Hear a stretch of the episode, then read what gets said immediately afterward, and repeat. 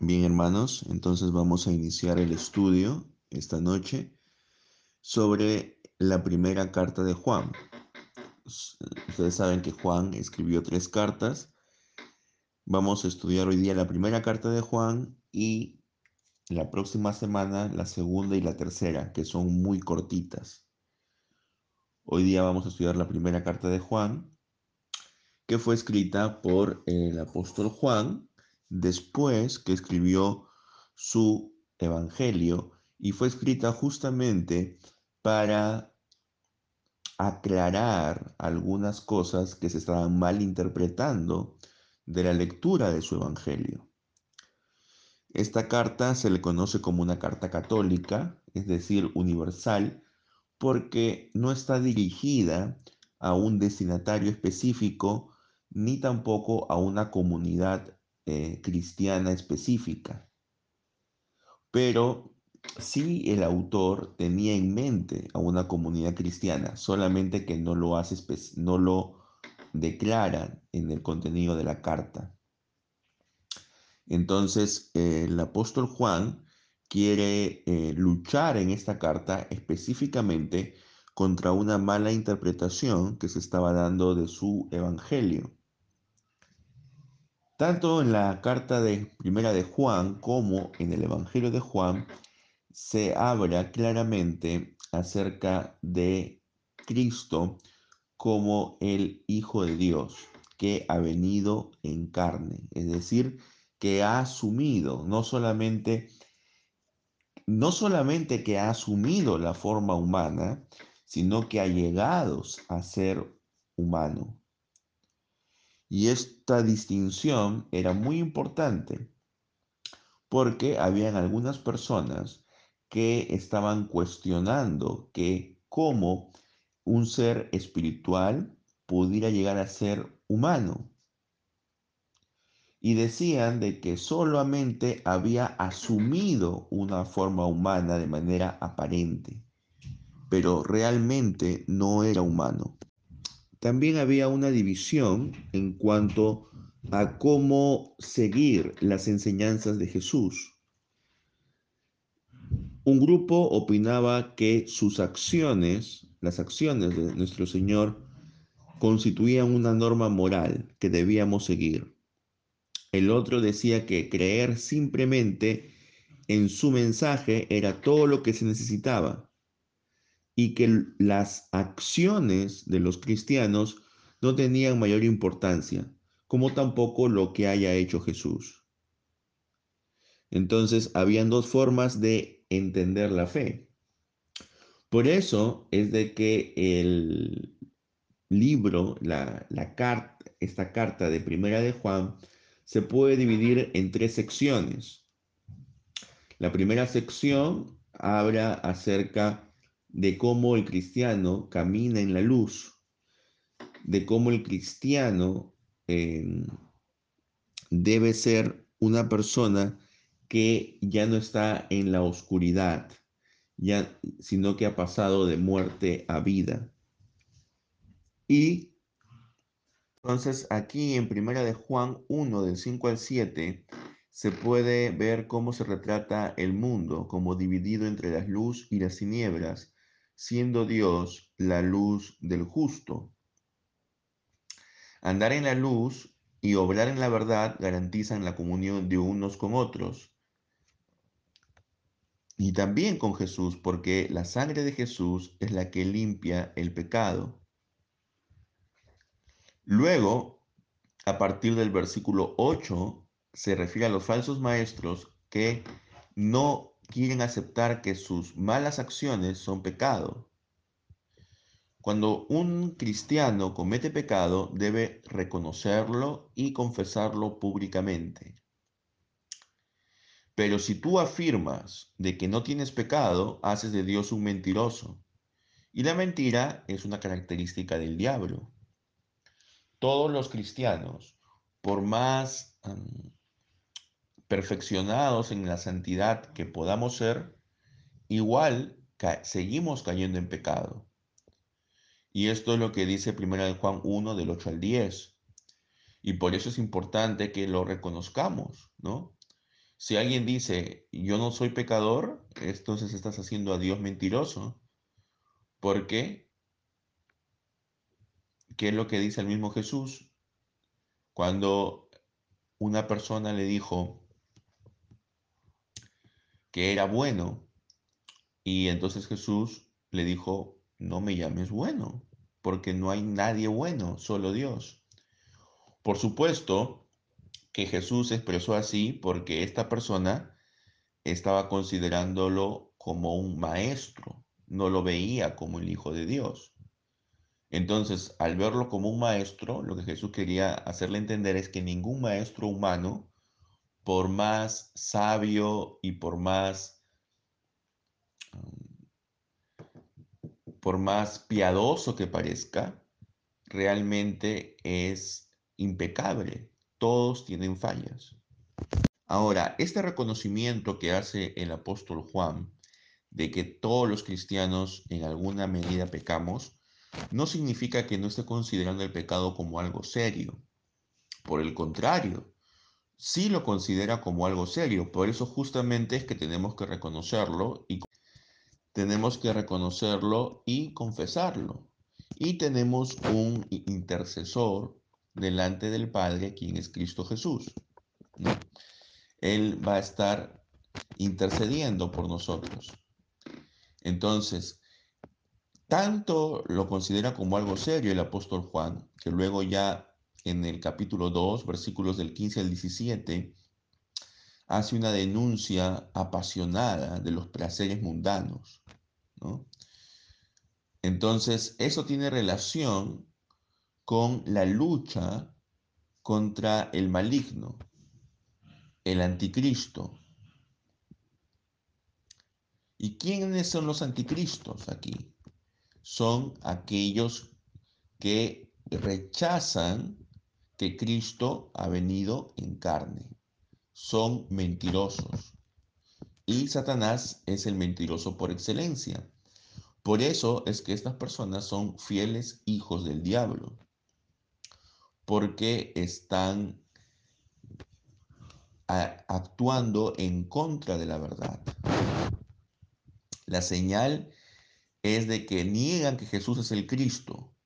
Esto lo dice en primera de Juan 4:3. Entonces, los verdaderos cristianos no deben hacerle caso a este grupo de personas que han malinterpretado las enseñanzas de Jesús como fueron registradas por el apóstol Juan en su evangelio. ¿Por qué ellos decían que eh, Jesús no había asumido, no había llegado a ser carne? Porque ellos tenían unas ideas en las cuales para ellos todo lo que era carne, todo lo que era material es malo, es inferior. Y todo lo que es espiritual era superior. Entonces para ellos no, a ellos no les parecía lógico que siendo parte de la divinidad asumiera una forma humana. No solamente la asumiera, sino que realmente sea humano porque para ellos esto era una degradación, era algo impensable, ¿no? Pero justamente, ahora, la segunda parte de esta carta iría desde el versículo 28 del capítulo 2 hasta el versículo 3 del capítulo 3, donde habla acerca de la aparición de Cristo, y el Evangelio de Juan. Y aquí hay una clara diferencia entre la carta y el Evangelio. El Evangelio de Juan hace muy poco hincapié en el regreso de Jesús al final de los tiempos. Habla sí algo en el capítulo 5, versículos de 26 al 29, y en el capítulo 14, versículos del 1 al 3. Pero a diferencia de los evangelios llamados sinópticos, es decir, Mateo, Marcos y Lucas, que le dedican eh, prácticamente un capítulo entero, en Mateo hay prácticamente dos capítulos enteros, el 24 y el 25.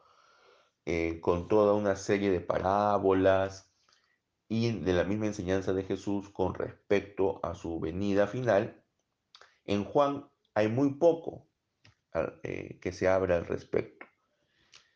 Entonces, eh, mientras en el Evangelio de Juan se habla muy poco acerca de la vuelta de Jesús al final de los tiempos, en Primera de Juan sí se habla.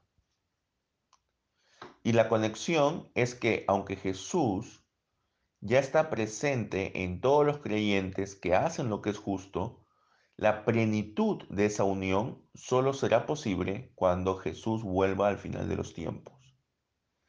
Entonces la unión presente con Jesús le permite al justo mirar con confianza su retorno como juez, ya sea después de la muerte de cada uno de ellos o al final de los tiempos.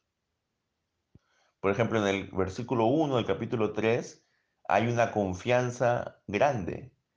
Ved cuánto amor nos ha mostrado el Padre, que seamos llamados hijos de Dios y lo seamos. Entonces, esta es la filiación adoptiva de la que habla Pablo en Romanos capítulo 8, versículo 15. Entonces, aquí hay una clara diferencia entre los hijos de Dios que han sido adoptados y los hijos del maligno, los hijos, los hijos del príncipe de este mundo, que tienen frutos conocidos, como la envidia, el orgullo, la lujuria, y estos, y estos hijos del maligno lo que buscan es distorsionar el mensaje de Cristo y especialmente a la persona de Cristo. Niegan la humanidad de Cristo. La última parte de la primera carta de Juan va desde el versículo 11 del capítulo 3 hasta el versículo 12 del capítulo 5 y hace énfasis en cómo debe actuar el cristiano, ¿no? Debe actuar como un hijo del Dios de amor. Mientras que en la primera parte eh, el mensaje está enfocado en la luz, ¿no? En actuar como hijos de luz. Ahora en el capítulo 3 se proclama el mensaje como amor y da el ejemplo de Caín, ¿no? En el versículo 15 del capítulo 3, y, e indica de que el odio es una forma de asesinato. Eso ya también lo había dicho nuestro Señor Jesucristo, ¿no? Cuando Él dice de que si tú eh, llamas imbécil a tu hermano, lo llamas eh, y albergas odio en tu corazón hacia tu hermano, entonces es prácticamente como si lo estuvieras matando, ¿no? Entonces, esto lo vuelve a repetir aquí el apóstol Juan. Y lo que debemos hacer es ayudar a nuestros hermanos que están necesitados. Debemos guardar los mandamientos. Y aquí, y luego en el capítulo 4, para distinguir a los falsos profetas que afirman tener el Espíritu Santo, hay un método eh, para poder saber si realmente lo que enseñan y lo que dicen es cierto. Y el método es probarlos por sus frutos. Hay un espíritu de Dios y hay un espíritu del maligno el profeta, el maestro que tiene el Espíritu de Dios va a dar buenos frutos. El que tiene el Espíritu del maligno va a dar malos frutos. Ahora, si nosotros vamos a actuar como hijos de un Dios de amor, tenemos que actuar de manera amorosa con nuestros hermanos. La única manera en que nosotros podamos mostrar que amamos a Dios es si nos amamos mutuamente. Si tú afirmas amar a Dios, pero al mismo tiempo odias a tus hermanos cristianos, entonces eres un mentiroso, ¿no? Luego, en el capítulo 5, en los versículos iniciales, del 1 al 5, nos habla de que todos los que creen que Jesús es el Cristo va a vencer al mundo. Entonces, la idea es de que el cristiano avance en su vida espiritual. La idea es de que el cristiano, con la ayuda del Espíritu Santo, salga victorioso de cualquier situación.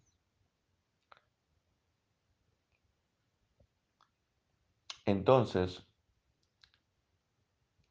debemos no solamente creer que Jesús es el Hijo de Dios, que vino en carne, que habitó entre nosotros, sino que esa aceptación del testimonio lleva a creer, lleva a de manera tal que podamos mostrar en nuestra vida el amor de Dios hacia los demás.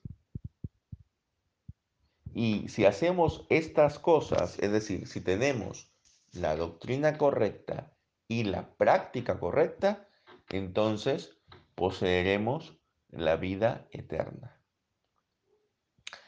Tanto la doctrina correcta tiene que evidenciarse una práctica correcta. Ambas cosas van de la mano. Y los que son hijos del maligno no tienen ninguna de las dos. No tienen ni la doctrina correcta ni la práctica correcta. Porque muchos de ellos son egoístas, no, son, no comparten de lo que tienen con los que necesitan. Solo piensan en sí mismos. Entonces, nosotros como verdaderos eh, seguidores de Jesús tenemos que no solamente defender la fe, sino también dar ejemplo. Para terminar, hermanos, llega la conclusión de esta carta, que va desde el versículo 13 al versículo 21 del capítulo 5, donde aquí el autor indica por qué escribió esta carta. Y el versículo 13 dice, para que conozcan que tienen la vida eterna ustedes que creen en el nombre del Hijo de Dios. Ahora, luego nos manda a exhortar que roguemos por los pecadores para que reciban esa vida. Pero hay una excepción. No debemos orar por aquellos que han cometido un pecado de muerte. ¿Y cuál es el pecado de muerte? Es, el, la, es la apostasía, es el unirse a estos falsos hermanos que están enseñando, entre otras cosas, que Jesucristo no era realmente un hombre, que el Hijo de Dios no había llegado a ser totalmente humano. Y esta gente se estaba distanciando de eh, los verdaderos cristianos, ¿no? Y estaban formando un grupo aparte, ¿no? Pero también estaban tratando de captar a los que sí tenían una fe correcta. Entonces, el pecado de muerte es rechazar la verdadera fe e irse con los eh, herejes. La exclamación final de la carta, en la cual dice, Él es Dios verdadero y la vida eterna, en el versículo 20, es una clara afirmación de la divinidad de Cristo. Y luego en el versículo 21, cuando dice, hijitos, guardaos de los ídolos, tiene en mente a quienes están alejándose de la verdadera fe porque su falsa doctrina de Cristo es un tipo de idolatría. En varias partes de la carta, Juan es muy amoroso y les menciona como hijitos posiblemente se está refiriendo a los eh, integrantes más jóvenes de la comunidad a la cual la carta estaba dirigida, ¿no? Ya Juan para esa época era un anciano, por eso él se menciona eh, como el anciano, no se menciona como el apóstol para no tener jactancia en esto, sino como el anciano. Y él eh, con un cariño paternal y pastoral se refiere a los más jóvenes como hijitos, que posiblemente eran los que estaban más susceptibles de caer en estas falsas enseñanzas, porque los más antiguos, digamos, los que habían conocido personalmente a Juan y los que habían estado más cerca del tiempo de nuestro Señor Jesús, ellos pues por los testimonios que habían escuchado de primera mano, era, era más difícil que cedan ante esa falsa enseñanza de que Jesucristo no había sido realmente una persona completamente humana. Eh, entonces, por eso, esta advertencia mayormente va para los jóvenes. Esta carta es escrita después del Evangelio de Juan, aproximadamente en el año 80 o un poco más. Y es una carta que desde el inicio fue adoptada dentro de la lista de eh, libros sagrados. Ya desde inicios del siglo II ya habían varias referencias a esta carta de Juan, a esta primera carta de Juan. Las otras dos sí tuvieron algunas dudas acerca de si incluirlas dentro de la lista porque algunos dudaban de que Juan sea su autor. Pero para esta primera carta sí prácticamente no hay dudas en cuanto a su autoría, tanto por la similitud del vocabulario que utiliza esta carta con el Evangelio, como por las ideas de las que trata, ¿no? Especialmente en el capítulo 1.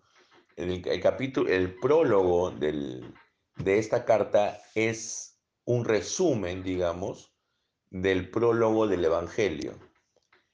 Entonces, hay mucha similitud para afirmar que tienen al mismo autor, ¿no? Al apóstol Juan. Entonces, esta carta, ¿por qué es importante? Porque eh, nos muestra aquí cómo el apóstol da una clara medida de cómo debe ser un cristiano. No solamente debe tener la doctrina correcta, sino también la práctica correcta. Nos muestra también, hermanos, que no debemos tener temor ni vergüenza de eh, reconocer nuestros pecados.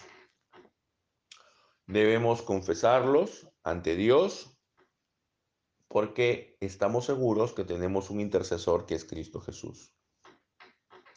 Más bien los que dicen que no tienen ningún pecado, ellos son los que están mal. Recuerden que no hay mayor pecado que el orgullo y la autojusticia, ¿no? El creerse que son eh, perfectos. Nadie lo es. Y el apóstol Juan lo tiene claro.